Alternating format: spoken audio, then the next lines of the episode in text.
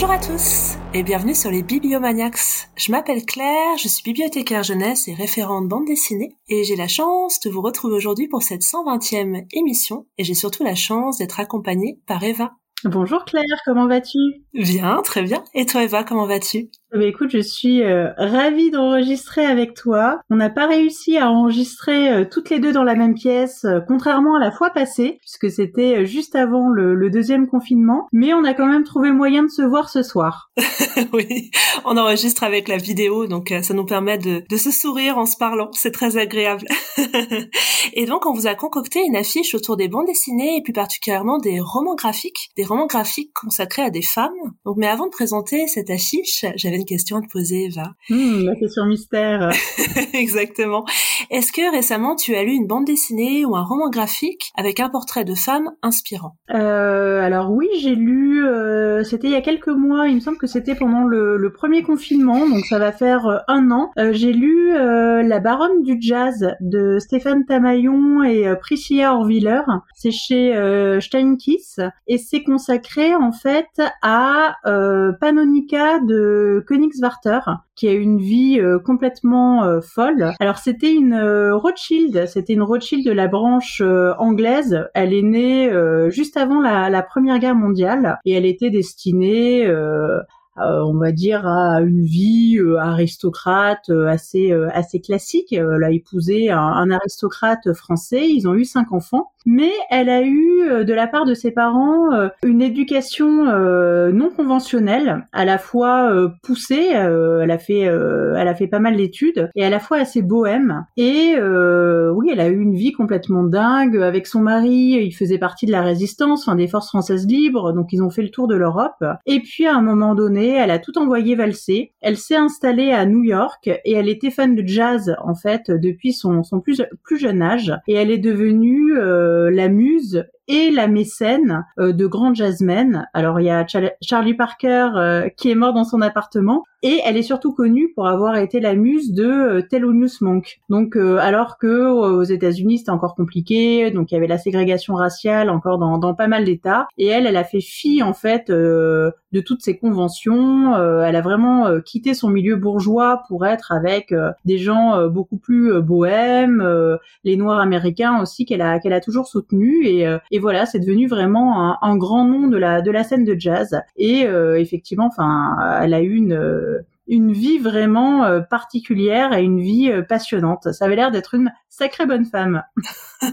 et tu me l'avais conseillé d'ailleurs et je l'avais beaucoup beaucoup aimé. C'est vrai que ça donne envie d'écouter du jazz après, euh, de, connaître un peu mieux Charlie Parker et Thelonious Monk. Et j'ignorais toute cette femme, je n'avais jamais entendu parler avant ce roman graphique. Je la connaissais de nom, mais sans avoir vraiment les détails de son histoire en fait. Donc c'est une belle bande dessinée du coup que tu conseilles? Bah écoute, on n'a qu'à dire que c'est notre coup de cœur commun. Pour cette...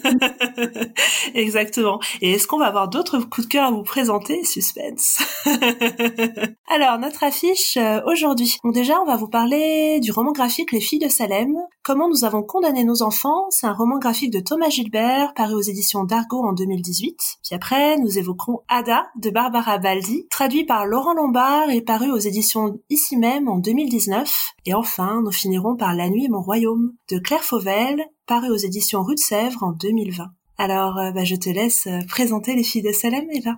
Alors les filles de Salem euh, se déroulent au XVIIe siècle aux États-Unis, dans le petit village de Salem, on s'en doute, une petite communauté qui est autour en fait d'un une sorte de prédicateur en fait euh, d'un homme d'église. Et on s'attache euh, plus particulièrement euh, à une adolescente, une adolescente qui s'appelle Abigail Hobbs, qui est une jeune fille comme les autres, hein, qui vit avec son père, sa belle-mère. Et ça commence en fait avec une déclaration d'amour puisque un jeune garçon de son âge lui offre un petit âne sculpté pour lui dire qu'il l'aime. Et ça va être le début on pourrait penser que ça va être le début d'une belle histoire d'amour. Et pourtant ça va être euh, le début d'une sorte de spirale infernale, non seulement pour Abigail, mais pour une centaine de femmes de la région, puisque bon, je peux le dire sans divulgacher comme on dit, puisque je pense que tout le monde connaît un petit peu l'histoire de Salem et des sorcières de Salem. Ça va se terminer par une centaine de femmes qui vont se retrouver à un procès pour pour sorcellerie et à qui va arriver des choses pas très agréables.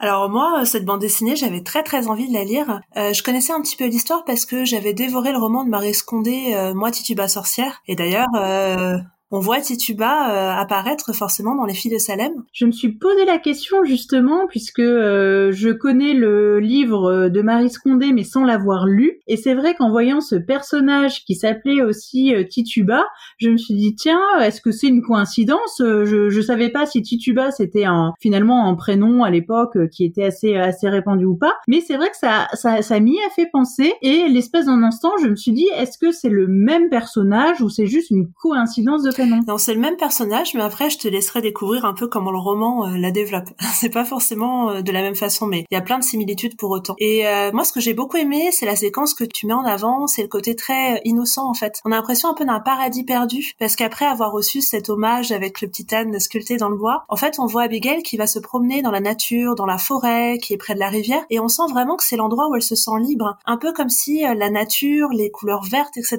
c'était une sorte d'Éden, où elle pouvait être elle-même. Et d'ailleurs, je trouve que le code couleur de la nature, on va le retrouver très très souvent, et il va scander comme ça un peu, ça va être un peu des échappées belles pour toutes ces jeunes filles et ces femmes qui vont être condamnées, sans divulguer non plus. Et euh, résultat, je trouve que j'ai beaucoup aimé justement ce jeu sur les couleurs, je le trouve très très intelligent dans le découpage, parce que forcément à ce vert qui est prégnant dans cette séquence du début et qu'on retrouve petit à petit, va s'opposer le noir et le rouge. J'ai vraiment trouvé que Thomas Gilbert avait un usage très intelligent de cette couleur parce que ça nous montrait vraiment à quel point il y avait ce contraste très fort entre cette haine, cette euh, volonté de, faire du mal finalement et euh, justement ce côté enfantin, innocent, euh, cette joie de vivre qui est petit à petit enlevée du monde de Salem. Et ça, rien que par le code couleur, j'ai trouvé ça hyper intelligent. Je suis tout à fait d'accord avec toi et effectivement j'avais aussi noté ce, ce, code couleur. Alors au début pas forcément d'une façon positive parce que quand j'ai commencé la BD j'ai trouvé que c'était très jaune et je me disais oh là là mais euh, c'est vraiment jaune au niveau des dessins et euh, j'avais un petit peu de mal avec cette, cette couleur qui était aussi euh, aussi prégnante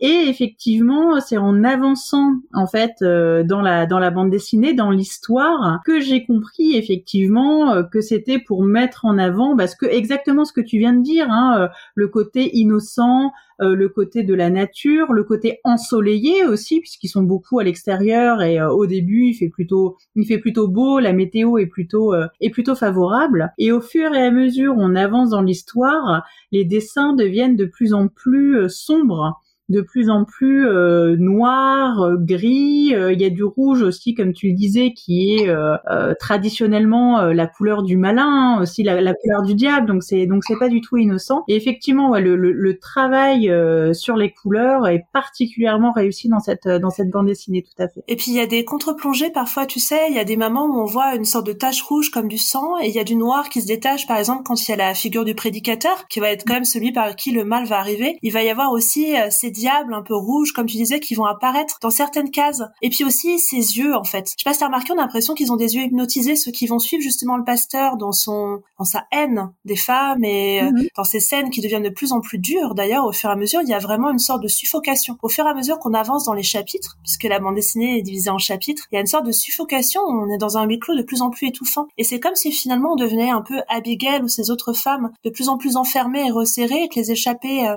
vers le vert, le jaune, se faisait de plus en plus rare et, vraiment c'est hyper intéressant. Et j'ai trouvé que les, personnages étaient très très bien euh, campés aussi et, et puis il y a certaines scènes qui sont hyper marquantes. Je sais pas pour toi, j'ai dû mettre un peu de côté la bande dessinée. La première scène justement quand elle reçoit cet hommage enfantin un petit peu euh, adolescent, eh bien il y a cette scène où elle est convoquée par le Conseil des femmes et c'est comme si c'était le début de la perte de l'innocence et euh, de la fin de l'enfance en fait. cette scène, elle est hyper dure, je trouve. Finalement, les femmes sont pires juges au début que les autres de la communauté. Oui, je suis, je suis d'accord avec toi et effectivement, euh, enfin, je, je connaissais l'histoire de Salem sans vraiment la connaître, puisque quelque part ça fait partie du folklore, euh, on, on le retrouve dans d'autres livres, dans des dans des séries, dans des films, mais j'avais pas forcément euh, tous les détails. Et je suis d'ailleurs pas complètement sûre que euh, ce soit complètement réaliste au niveau historique. Euh, enfin, je me suis un petit peu renseignée sur la bande dessinée avant de la lire. Et effectivement, il y avait des gens qui sans doute connaissaient l'épisode beaucoup beaucoup mieux que moi et plus en détail.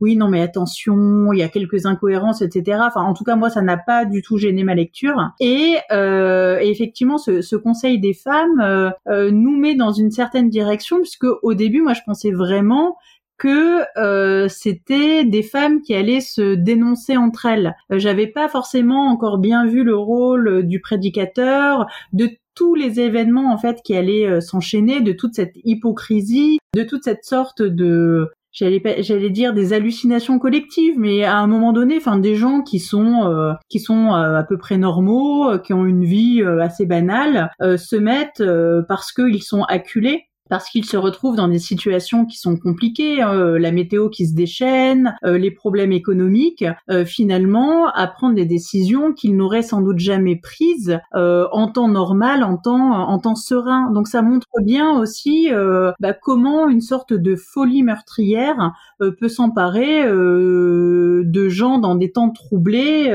et, et peut-être même nous, nous ramener par exemple aux épisodes, je sais pas, de la Seconde Guerre mondiale. Parfois on se dit mais c'est pas possible Enfin, ces gens qui étaient euh, euh, complètement euh, civilisés, instruits, à la base plutôt sympathiques, se sont retrouvés à suivre aveuglément des des principes, enfin jusqu'à jusqu'à une folie meurtrière. Et puis, je trouve qu'il y a vraiment cet écho historique que tu veux dire finalement où ça se répète dans l'histoire, ces phases un peu de folie mm-hmm. où où la foule ne se maîtrise plus. notamment, il y en a une, une scène dedans justement où on voit la foule qui ne se maîtrise plus et ça fait très très peur. Mais je trouve aussi qu'il y a une volonté d'écho par rapport à la situation des femmes. Forcément, moi, le rouge m'a fait penser à la Savante écarlate. Alors, je sais pas s'il y a cette mm-hmm. référence-là ou aussi au roman euh, plus ancien, forcément, de Nathaniel Hawthorne, La lettre écarlate. Et j'ai trouvé que euh, il s'inscrivait aussi dans cette lignée-là de réfléchir sur la condition des femmes. Et ça, ça m'a beaucoup plu euh, justement cette idée. Et je crois que j'ai beaucoup aimé. D'ailleurs, je voulais juste la citer, je l'ai notée. C'est juste, je m'en rappellerai pas. C'est la dédicace du début. Ce livre est dédié aux sorcières d'aujourd'hui et de demain, que le feu jamais ne s'éteigne. Et ça, je trouve ça magnifique de commencer le roman graphique par ça. Finalement, euh, je me suis dit, c'est peut-être un écho justement de tous ces combats qui restent à mener pour les femmes, et, je trouve ça fascinant. Oui, tout à fait. Euh, as tout à fait raison. Il s'inscrit vraiment, euh, dans une tradition, dans une lignée. Et euh, oui, enfin, derrière l'épisode de Salem, il y a tout ce qui s'est passé avant, tout ce qui s'est passé après, et encore tout ce qui se passe à, l'époque actuelle dans des sociétés euh, diverses et variées, euh, puisque euh, chaque société, enfin selon son, son, avancement, ses coutumes, etc., peut être, enfin les femmes de toute façon, de manière générale, quelle que soit la société dans laquelle elles vivent, sont très souvent les premières victimes. C'est très intéressant et, puis j'ai bien aimé aussi. Je pense qu'il y a, alors je suis pas forcément, il y a pas mal de références picturales aussi, j'imagine. À un moment, tu sais, il y a certains yeux. J'ai cru que c'était un peu les yeux de Munch, tu sais, le cri ces regards en fait où vraiment euh, tout leur tombe dessus. Et je pense qu'il y a pas mal d'autres références euh, que je maîtrise pas du tout qui doivent aussi, euh, enfin pour moi c'est un vrai travail d'orfèvre.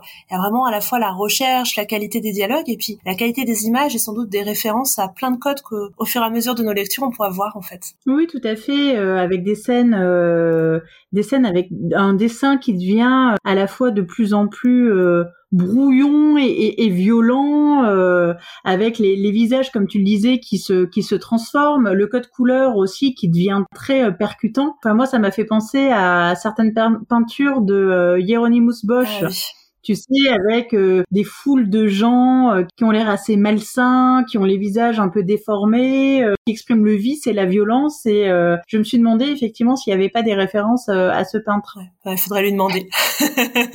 et bah, peut-être qu'on va pouvoir passer à la prochaine bande dessinée. En plus, on va rester comme ça dans le domaine de la peinture. Alors, on va vous parler d'Ada de Barbara Baldi. Alors, euh, tout commence en Autriche en 1917. En fait, ça commence par des peintures assez merveilleuses où on voit un crépuscule et on aperçoit une jeune fille euh, rousse qui, en fait, euh, vit dans une maison toute seule avec son père. Cette jeune fille, c'est Ada.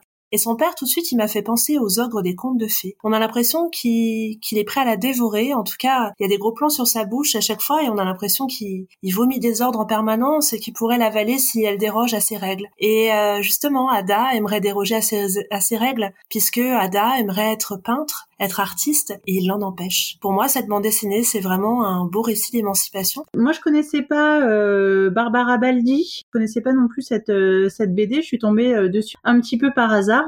Et je t'avoue que je me suis pris une sacrée claque en l'ouvrant. Je ne m'attendais pas du tout à ça. J'avais vu effectivement la, la couverture, hein, c'était tout ce que je connaissais de, de cette BD et puis un, un petit résumé. Et je m'attendais à ce qu'il y ait des beaux dessins parce que la couverture est belle. Mais quand j'ai ouvert le livre et je me suis retrouvée mais face à ces peintures, j'ai été soufflée. Alors je lis pas non plus énormément de énormément BD, mais souvent, enfin, je les sélectionne plutôt bien comme j'en lis peu. Euh, souvent, c'est des coups de cœur de mon entourage ou des, livres, euh, enfin ou des romans graphiques qui ont fait parler d'eux, donc voilà, qui ont une, certaine qualité. Mais j'avoue que euh, je sais pas si j'ai déjà vu des dessins, enfin aussi beaux euh, dans une bande dessinée. Enfin, franchement, je j'étais j'étais hallucinée. Et surtout qu'il y a beaucoup de pages en fait où il n'y a pas de il n'y a pas de texte, il n'y a pas de dialogue.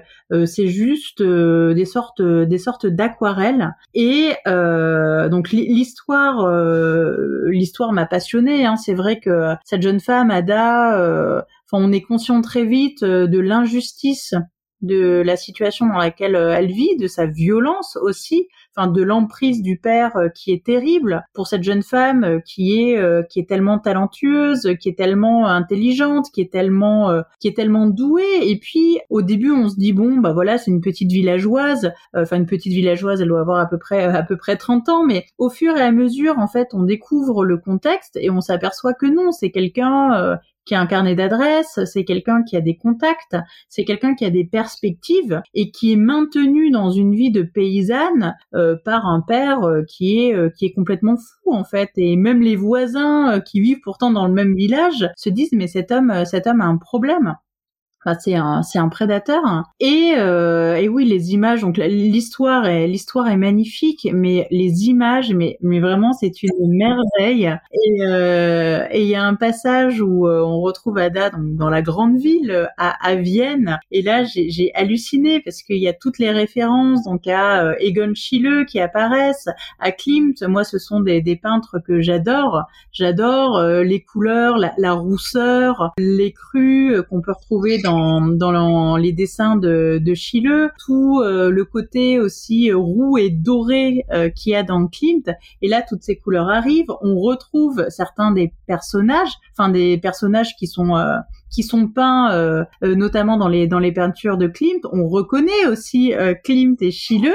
Et mais quel talent Mais franchement, quel talent Et Barbara Baldi, on, est bien d'accord, elle fait à la fois le texte et et les images. Ouais. Enfin, quel talent cette femme, c'est incroyable. Alors moi, je la connaissais avant cette bande dessinée là parce que j'avais lu son merveilleux La partition de Flintham. C'était son précédent en fait et c'était un roman graphique aussi qui m'avait bluffé pour la qualité de ses images et aussi pour l'hommage assez appuyé, je trouve, Il y avait une ambiance très particulière aussi avec une héroïne assez euh, solitaire qui va essayer de, trouver un sens à sa vie, en tout cas de se créer sa vie euh, rêvée. Et euh, j'étais très contente de retrouver du coup ces thématiques-là dans Ada. Alors moi, ce que j'aime beaucoup, comme toi aussi, c'est les images. Je trouve qu'on se prend chaque fois une claque en regardant ces images-là. Elles sont merveilleuses. C'est clair obscur du crépuscule, par exemple. Et moi, je me suis dit, c'est Ada. C'est son regard d'artiste qui regarde le paysage et qui nous fait sentir toutes les émotions. C'est un peu comme si les paysages, pour moi aussi, se faisaient l'écho de ce qu'elle peut ressentir tu sais, euh, l'épisode de Vienne, après, je crois, dans mon, dans mon sens, il y a l'hiver. Et je trouve que finalement, ces, ces paysages assez refermés, de la neige, etc., avec ce huis clos aussi, qui, du père, finalement, qui,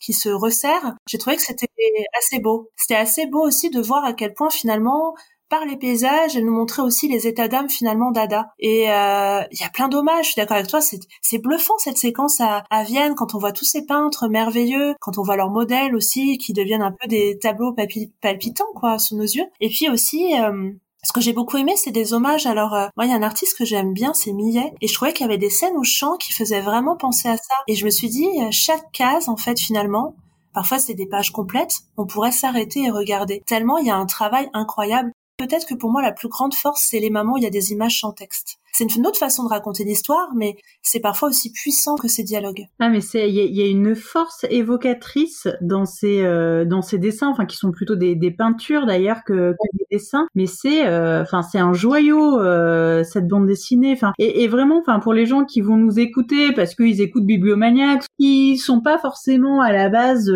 vraiment intéressés par les par les bandes dessinées, parce que c'est aussi une c'est aussi une culture et c'est vrai que souvent quand on dit bande dessinée, pour les gens qui connaissent pas trop, ça va être on pense plutôt à du à du Tintin, à du Boulet Bill, à du Astérix et Obélix parce que c'est les personnages de, notre jeunesse. Mais mais vraiment, enfin pour les gens qui nous écoutent et qui ont pas forcément une grande appétence euh, pour la bande dessinée, mais enfin franchement ce livre est tellement magnifique, il est tellement beau je vois pas qui pourrait dire mais elle est nulle cette BD. C'est juste pas possible.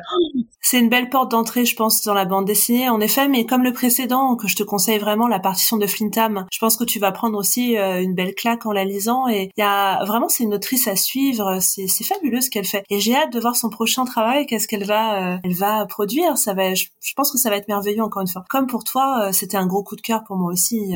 j'ai, j'ai adoré notre sélection de ce soir. Hein. Voilà, je lève le suspense. Mais celui-là, je crois que c'est un, c'est un coup de cœur particulier parce que c'est vrai que les images, comme tu disais, c'est une vraie claque. C'est, moi, je dirais que celui-là, c'est mon coup de cœur visuel. voilà. Oui, oui, oui, je comprends ce que tu veux dire. Mais ce qui est assez euh, dingue, c'est que finalement, euh, sans le savoir, on a choisi des choses où il y avait l'idée de résistance qui faisait un peu un lien et d'apprentissage. Finalement, quand on a fait l'affiche, on n'avait pas réfléchi à ça parce que ça m'a marqué aussi. La dédicace de euh, Ada, mhm. tu sais, c'est à ceux qui résistent. Oui, tout à fait. Et du coup, je me suis dit, euh, bah voilà, finalement, euh, et ça fait la bonne transition, je trouve aussi avec euh, notre prochaine héroïne de La Nuit et mon royaume. Alors, La, Nuit et mon royaume commence dans une dans une cité hein, de la de la banlieue parisienne. au lycée, deux filles qui se rencontrent. Qui ne se connaissent pas, qui ont des, des styles et des centres d'intérêt assez différents. Donc c'est Nawel et Alice, qui est la petite nouvelle euh, dans l'école. Et puis, euh, après une petite période un peu où elles vont apprendre à se connaître, elles deviennent très rapidement euh, les meilleures amies du monde. Et via cette nouvelle amitié avec Alice, Nawel va découvrir un monde que jusque-là elle ne connaissait pas, c'est le monde du rock, puisque Alice est une grande fan des Beatles, donc elle va lui faire découvrir toute la toute la discographie des, Beatles. Et Nawel va vraiment s'intéresser à la musique, euh, va demander euh, à ses parents euh, de lui offrir un, petit synthé, un petit piano, et va commencer elle-même à, bah, à composer, à composer des musiques, à composer des chansons. Et puis quand euh, Alice et Nawel euh, ont leur bac et euh, partent à Paris en fait pour faire leurs études, ben Nawel va avoir envie vraiment de, de, se professionnaliser et de faire carrière dans la musique, donc en donnant un souffle nouveau en fait au, au groupe qu'elles ont formé toutes les deux et à commencer à faire à faire des concerts, à enregistrer leur première bande et à se faire connaître. J'ai, j'ai vraiment beaucoup aimé cette bande dessinée. Euh, j'avais lu juste euh, une avant de Claire Fauvel, c'était une adaptation d'un roman de Julia Billet, La guerre de Catherine. J'avais beaucoup aimé les, les dessins. Et là, euh, j'ai été ravie de retrouver sa patte en fait avec le côté les couleurs, la façon de dessiner les personnages, la façon de mettre en valeur les émotions, et puis aussi la façon dont elle dispose les corps parfois, parce que juste par la façon dont elle dispose les corps, on sent tous les sentiments qui les étreignent. Et je trouve que c'est extrêmement parlant, notamment quand elle est dans son studio, Nawel. Je trouve qu'il y a des où on la voit en train de, de composer, de tout sacrifier ou allonger sur son lit, et juste par la façon dont son corps est disposé, on comprend tout ce qu'il étreint. Et ça, je trouve ça fabuleux d'arriver à donner euh, des sensations comme ça juste par un trait. Et vraiment, Claire Fauvel, elle me bluffe par sa façon de, de dessiner et de, et de colorer son monde. Et puis, il y a des plans aussi juste merveilleux. Euh, le plan, en fait, sur les, les, les rues de Paris, enfin, c'est juste euh, très beau. Enfin, les toits de Paris, quand elle est sur son toit et qu'elle regarde les toits de Paris. Et puis, il y a aussi des plans au moment où elle se fait notamment tatouer, et puis des plans de corps en mouvement aussi, quand il y a la musique qui, qui les habite, il y a le cœur qui bat à l'intérieur du, du corps en fait et ça je trouve ça vraiment il y a des cases où je me suis un peu arrêtée parce que je me suis fait happer par la force qu'elle dégageait. Je suis tout à fait d'accord avec toi. Enfin, moi, ça a été, euh, ça a été un gros coup de cœur. C'est pour ça que pour Ada, je disais que c'était le coup de cœur vraiment visuel parce que j'ai été, euh, j'ai été soufflée par les images. Euh, là, pour La Nuit et mon royaume, c'est un coup de cœur plus global. C'est vraiment, j'ai, j'ai tout aimé dans, cette bande dessinée. Et, d'ailleurs, c'était, c'était assez drôle puisque bah, pour constituer l'affiche, bah, je t'avais envoyé une petite liste de BD que j'avais, que j'avais remarqué, que tu as complété ensuite. Et puis on a choisi l'affiche euh, comme ça. Et en fait, ce qui était très drôle, c'est que cette BD, je l'avais repérée, j'avais très envie de la lire et je sais pas pourquoi j'ai oublié de la mettre sur la liste. Et quand tu m'as renvoyé ta la liste annotée avec les, modifications, les ajouts, tout de suite j'ai vu ce titre et tu as réussi en fait à, à mettre ce titre en avant alors que c'était vraiment celui que je voulais lire et que j'avais oublié. Vraiment, enfin merci et enfin j'étais tellement contente finalement que on puisse avoir euh, cette BD à l'affiche et qu'on puisse en discuter ensemble. Enfin, comme tu le dis, c'est vraiment un tout. Il y a un travail sur le dessin, sur les codes couleurs euh, qui est vraiment très très beau.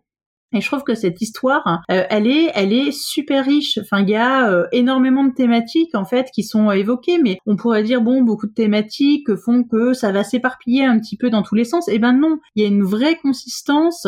C'est une vraie histoire euh, qui est profonde, qui est euh, qui est riche, euh, qui est détaillée. Enfin, ça commence par une histoire d'amitié, en plus une histoire d'amitié entre deux filles, enfin qui ont un petit peu rien à voir. Donc c'est c'est vraiment une belle histoire d'amitié qui se crée. Il y a une histoire d'émancipation avec euh, plusieurs plusieurs niveaux puisqu'il y a l'émancipation euh, familiale. Euh, Nawel, elle vient d'une famille, ils sont enfin franchement ils sont ils sont très gentils, ils sont très gentils ses parents, ils veulent le mieux pour leur fille. En même temps, ils sont assez ils sont assez traditionnels donc voir leur fille qui part de la maison, qui veut suivre sa voie, euh, une voie non conventionnelle, euh, qui veut pas faire des études comme tout le monde, qui veut aller travailler dans le monde de la musique, un monde que eux ne connaissent pas du tout, parce qu'ils ont pas, ils ont pas du tout d'appétence, euh, ils ont pas de contact dans ce milieu.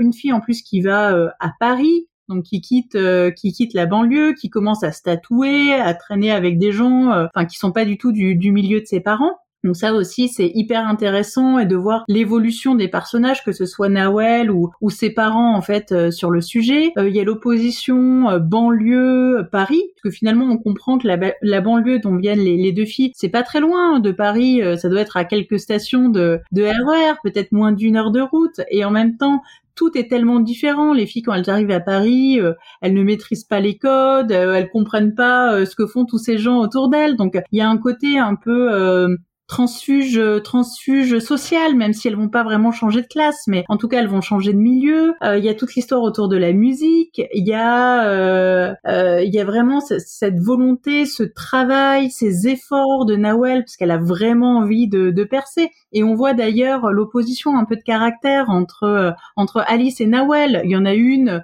qui aime bien que les choses se fassent, euh, enfin voilà, assez naturellement, et une autre qui va foncer avec une énergie de, de bulldozer, euh, l'histoire d'amour aussi qui se crée, enfin, il y a tellement de choses en fait, tellement de facettes différentes, euh, chacune pouvant faire écho, enfin, je pense qu'on peut, quel que soit en fait notre caractère, notre histoire, il y a toujours quelque chose auquel on peut se raccrocher en fait euh, dans cette histoire. Et moi qui en plus adore la musique, adore le rock, bah forcément il y avait cette petite touche en plus euh, qui a fait que ça a été vraiment un grand plaisir de lecture. Euh, ouais.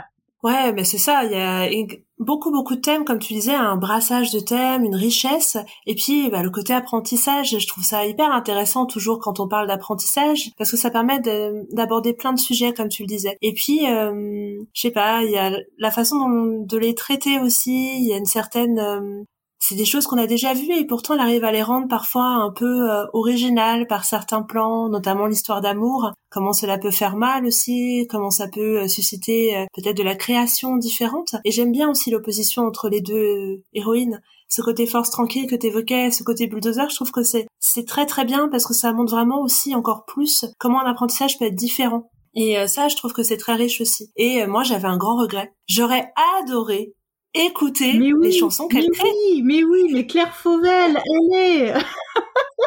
voilà, moi je veux écouter Nuit Noire, je veux avoir l'EP de, de Nuit Noire avec la super pochette qu'elle crée. En tout cas, moi je veux avoir ce vinyle chez moi. Où est ce vinyle? Où est-ce qu'on peut se le euh, se procurer? Voilà ma question. C'est vraiment super et, euh, et, et, et, ce que j'ai aimé aussi dans, dans le livre, ouais, dans ce ce récit initiatique, oui, comme tu le comme tu le soulignais, c'est vraiment on sent que l'autrice elle aime ses personnages. Enfin, je trouve que ça, se sent vraiment. Alors, je sais pas si euh, ça fait écho à sa propre histoire ou, mais si elle a mis des choses d'elle-même en fait dans euh, dans ces deux personnages et notamment dans le, personnage de, de Nawel qui est euh, qui est extrêmement attachant. Enfin, Nawel, elle est à la fois euh, dure et tendre, elle est, euh, elle est fragile et en même temps, euh, elle y va, elle se donne à fond, elle a, elle a, elle a tout à perdre et finalement donc rien à perdre. Enfin, je trouve que c'est vraiment un très très beau personnage et qui est très riche. Bah, on pourrait dire que le format BD finalement, comme bah, il y a les dialogues et puis dialogue et dessin, mais il n'y a pas forcément tout ce qui est description, etc. Donc pourtant, enfin, je trouve qu'elle arrive à donner une incarnation et une richesse à ce personnage. C'est, c'est complètement fou et oui, on sent vraiment qu'elle aime, elle aime ses personnages. On sent l'amour en fait euh, à, travers ce texte. Et moi, ça m'a vraiment touchée. Ouais. Et moi, j'ai bien aimé aussi. Euh, il y a un petit extrait d'un poème de Victor Hugo au début. Et ce poème commence en fait la bande dessinée. Et il y a une boucle. Et ça, j'ai adoré qu'elle arrive à faire une boucle narrative. Et forcément, le poème ne prend pas le même sens entre euh, l'introduction, ce que veut dire cette phrase pour Nawel, et ce qu'elle veut dire à la fin. Tout l'apprentissage est passé par là. Et Nawel est devenu vraiment adulte Bon, bah super coup de cœur pour nous deux et super recommandation alors. Oui, bah voilà. Bah, N'hésitez pas si vous vous lancez à votre tour dans les bandes dessinées à nous faire un retour si vous les aimez, etc. Ça nous fera toujours plaisir de savoir avec Eva euh, si vous avez apprécié aussi euh, nos coups de cœur. Et puis euh, Eva, je crois que vous allez enregistrer une très belle affiche tout bientôt. Oui, tout à fait. L'émission suivante, donc ce sera une émission adulte, euh, qui sera euh, sur euh, le nouveau livre d'Emily St. John Mandel. tu avais peut-être lu Station Eleven, d'ailleurs, Claire? Oui, gros voilà. Cœur, hein, du premier confinement. Mais là, c'est son nouveau roman qui s'appelle L'Hôtel de Verre. J'ai hâte de vous écouter. Et ben, on vous dit à bientôt sur les Bibliomaniacs. Au revoir.